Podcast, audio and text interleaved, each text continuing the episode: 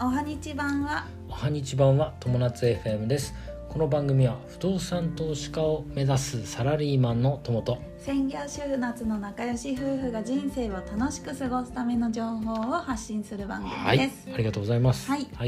お知らせはい12月12日土曜日もうすぐです、はいえー夜7時からスタンド FM にてコラボライブ配信を行います、はいえーゲストは寿司かなふうさんぜひ聞いてください、はいお願いしまとすいうことで今日のテーマブラック企業から抜け出した話はい今日は 2, 2本目です日本のえ昨日昨日の続きだねそう昨日の,、あの昨日アップした66回目で、えーブラック企業はいに勤めてたっていう話えーっとね、えー帰朝5時に家を出てうん帰ってくるのが夜11時だったっていう話をしまし たこれ聞いてない人はもしぜひよかったら聞いてください、はいでそこ辞めて良い会社探すためにうんあの転職エージェントに相談してうんお願いしたっていうところはいまでお話ししましたはいでそのね今日はその続きを話すんだけどうん具体的にそのどんなことを転職活動の中でやってったかうん転職エージェントの人とやっていったかっていうことうんまあねまず、え4つ挙げますはいまずは転職エージェントさんに相談をしたっていうことでしょ、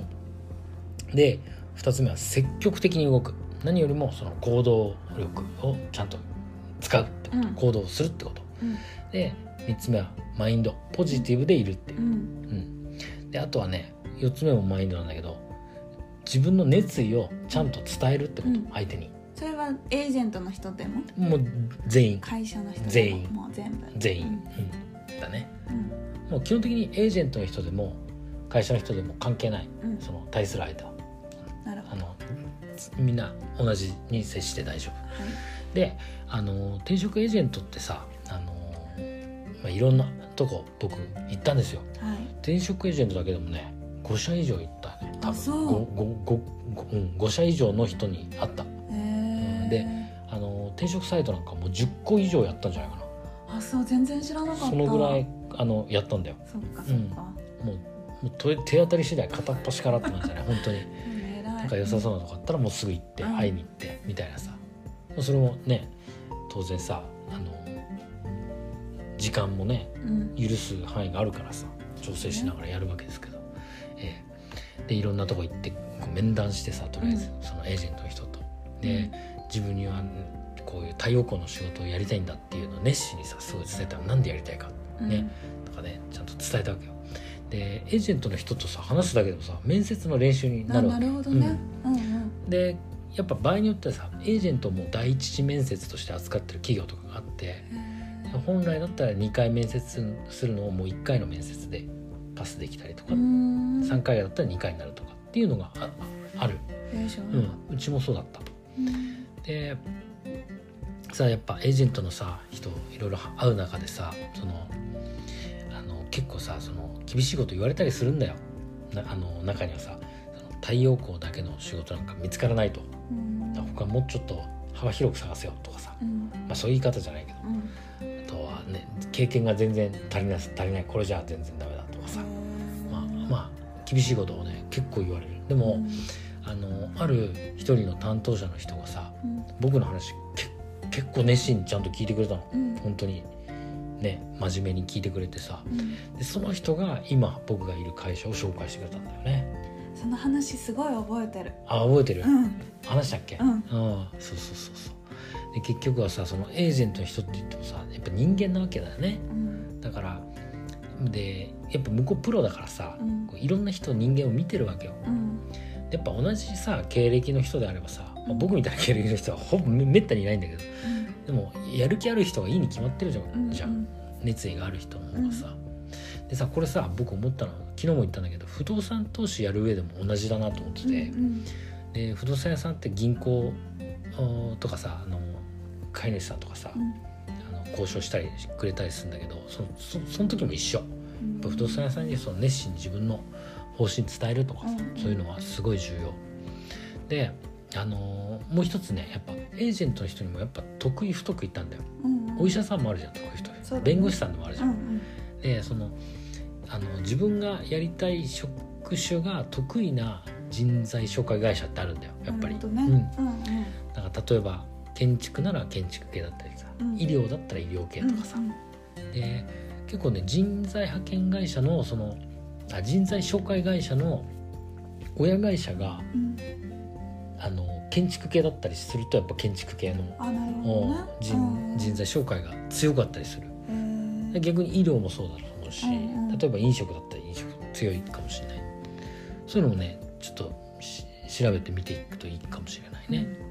エージェントさん探す時、うんううんん、あとね面談の時にはやっぱちゃんと熱意を持って伝える熱意を自分の熱意を伝えるうんっていうのは本当に必要だと思う。でこんあの僕がその転職できたのは今回もう一つだけ多分熱意だけでいったと思ってる熱意だけで入れたと思ってる、うんうん、だってまあ大事だよと思うね僕そのずその直前の仕事居酒屋だからね居酒屋経営してる人がさサラリーマンになるって普通ないじゃんうん僕だったら雇わないからね居酒屋やってたのになんで辞めんのみたいなさまあしかも今完全にサラリーマンだからね今完全にサラリーマンだからね、もう辞めましたって感じだよねすごいよねはいでうんえーっとねまあそうだねあとねもう一つポイントとしてはやっぱポジティブな言葉うんとかポジティブなマインドでいてかつポジティブな言葉を話すうんうんっていうことをすごい思ってたうん例えばさブラック企業に働いてたってこと、まあ、辛い辛かったわけじゃん、うん辛かった時のことでもうんポジティブな言葉で話す例えばあー仕事はすごい辛かったけどでもおかげでうんそのおかげで僕は早く一人も早く成長できたうんとかさそういうようなななんていうのこう前向きにすごい考えるようにして、それを言葉に出せるうんっていうのがよくいいんじゃないかなと思なるほどねうそれはね気をつけてた実際にその面接官の人は何をポイントで見たのか分かんないんだけうど、んうん僕は熱意が通ったと思ってるうん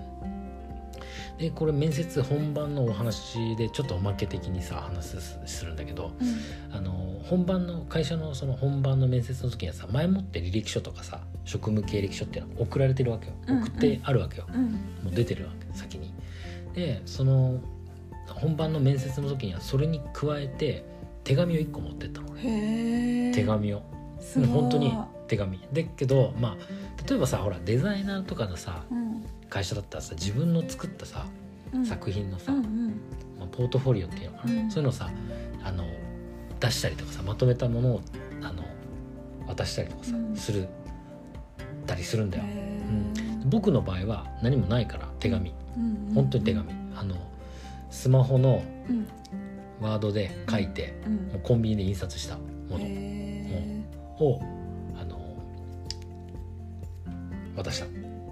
何を書いたかっていうともうそれはあれだよねあの面接でも聞かれることだと重複してることもあるんだけど何を伝えたいのは自分の熱意、ーうんうんで自分が何をしてきて、えーなんでここで働きたいのかうんで自分には何ができるかうんっていうのをまあ簡単に言うと3つそのぐらいかな。うんで、まあ、自分が何をしてきたっていうのはまあ書いてあるじゃん。うんね、であのなんでここで働きたいのっていうのは3つぐらい書くといいと思へーう。で響きのやっぱちゃんとしたポジティブないい言葉うんで3つぐらいちゃんと書く。うん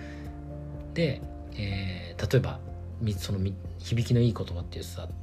例えばある人と出会って決めたとかさうんある出来事こんなエピソードがあって決めましたとかさうんあのし信念を持ってやってますうんみたいな。うんであとは夢を持ってやってますとかさ、うんやろうと思ってるとかさだからそういう前向きなポジティブうなんうん良い言葉を使う、あと自分に何ができるかっていうことだねで何ができるかっていうのをうまくさいいものは栄養でさあので伝えることができると思うんだよね例えばあの、ね、自分はサッカーやってたからチームプレーが得意だと、うんで協調性もあってチームプレーが得意だからうんすぐにあのみんなに溶け込んでチームワークしますみたいなさ、うん例えばね、そういうこととかねこう前向きな言葉では伝えていくっていうことだね。でそのその、まあ、3つぐらいをこう丁寧にさかつ簡簡潔にうん簡単に書いて、うんもうペラ紙1枚本当に紙1枚でそれを3つ折りにしてうんこうすいませんこれちょっと手紙書いてきたんで読んでください」っつって、あの、まあ、恥ずかしいことなんだけどうんでも向こうはさその熱意をやっぱ受け取ってくれるわけうよ。んうんでなんで手紙って思うかもしれないんだけど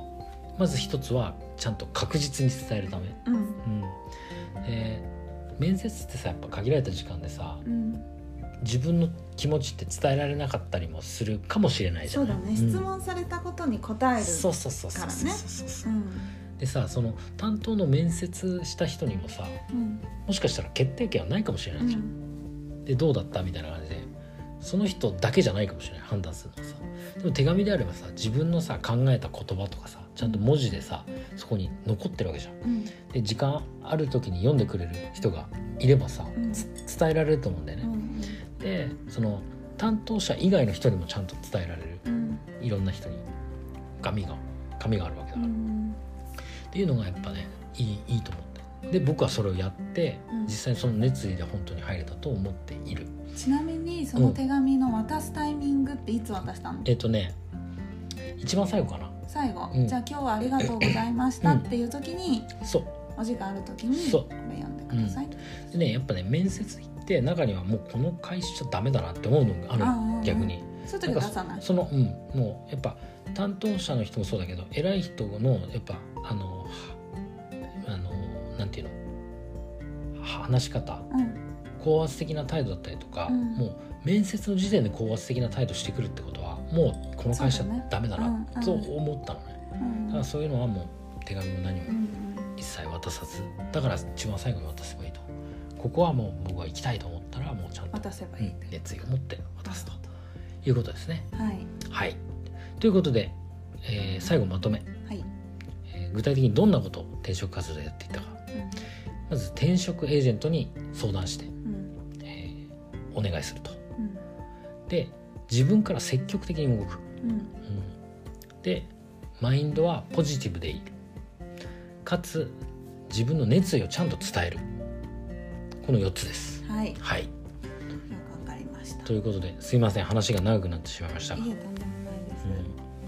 うなんかね、うんあ感想勝手にん、感どうぞ想です教えてください、はい、あのーやっぱりねブラック企業に働いてるって、うん半分洗脳もあると思うんだああるねうんやめたらいけないだろうやめた、うんやめやめるなんておかしいみたいなことを上の人が言うこともあるし、うんだからまずは気づいたら、うんその時がチャンスって思っそうだてねうんやめるのそうがだね一番いいと思ううんうん私も会社働いていろいろなところでいくつか働いたけど、うんまあ、その話もちょっと今度しようかうなっんて思うんうだんけそど、うだねやっぱりやめちゃいけないって思ってるうちはなかなか難しいけど、うん気づいた時がチャンスそうだねうんうんだと思いあますと。ねやっぱ伸びてる業種っていうのも中にはあるからさ、うんそういうとこであ狙っていけばうん例えば今 IT なんかすごい伸びてるじゃんね、うん、だからそういうとこを狙っていくっていうのうんもうん一つありだと思う、そうだねうんはいということで今日のテーマは、えーブラック企業から抜け出した話」というテーマでお話しいたしましたはい、友達 FM では人生を楽しく過ごす方法を毎日発信しています。はい本日も最後までご視聴ありがとうございました。長いことありがとうございまししたまたね。バイバイ